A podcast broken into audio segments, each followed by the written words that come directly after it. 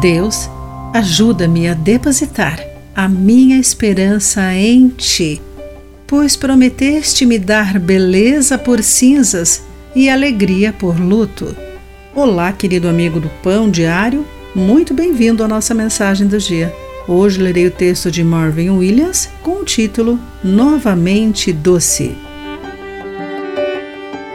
Os costumes russos da cerimônia de casamento são cheios de beleza e significado.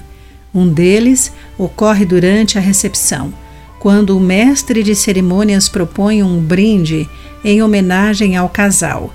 Todos tomam um gole do seu copo, levantam-no e depois bradam, dizendo a palavra amargo, amargo. Quando os convidados gritam essa palavra, os noivos devem se levantar e se beijar para tornar a bebida novamente doce. Isaías profetiza que a bebida amarga da desolação, ruína e maldição sobre a terra dará lugar à doce esperança de um novo céu e nova terra. Deus preparará um banquete de comidas ricas e as melhores e mais doces bebidas.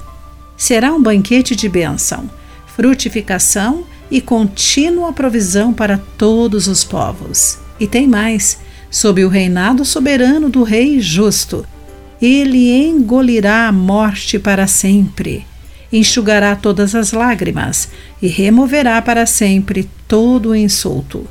Seu povo se alegrará, porque aquele em quem confiavam e esperavam, trará salvação e tornará doce o amargo cálice da vida. Um dia estaremos juntos com Jesus na ceia das bodas do Cordeiro. Quando ele receber sua noiva, a igreja, em seu lar, a promessa de Isaías 25 será cumprida.